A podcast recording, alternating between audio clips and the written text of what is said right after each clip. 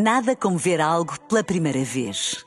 Porque às vezes, quando vemos e revemos, esquecemos-nos de como é bom descobrir o que é novo. Agora imagine que viu o mundo sempre como se fosse a primeira vez. Zais. Veja como se fosse a primeira vez.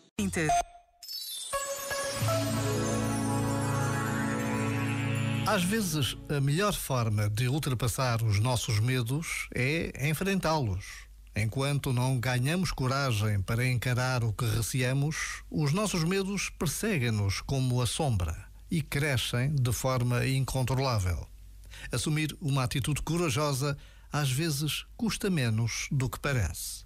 E é quase sempre a única forma de alcançar a liberdade.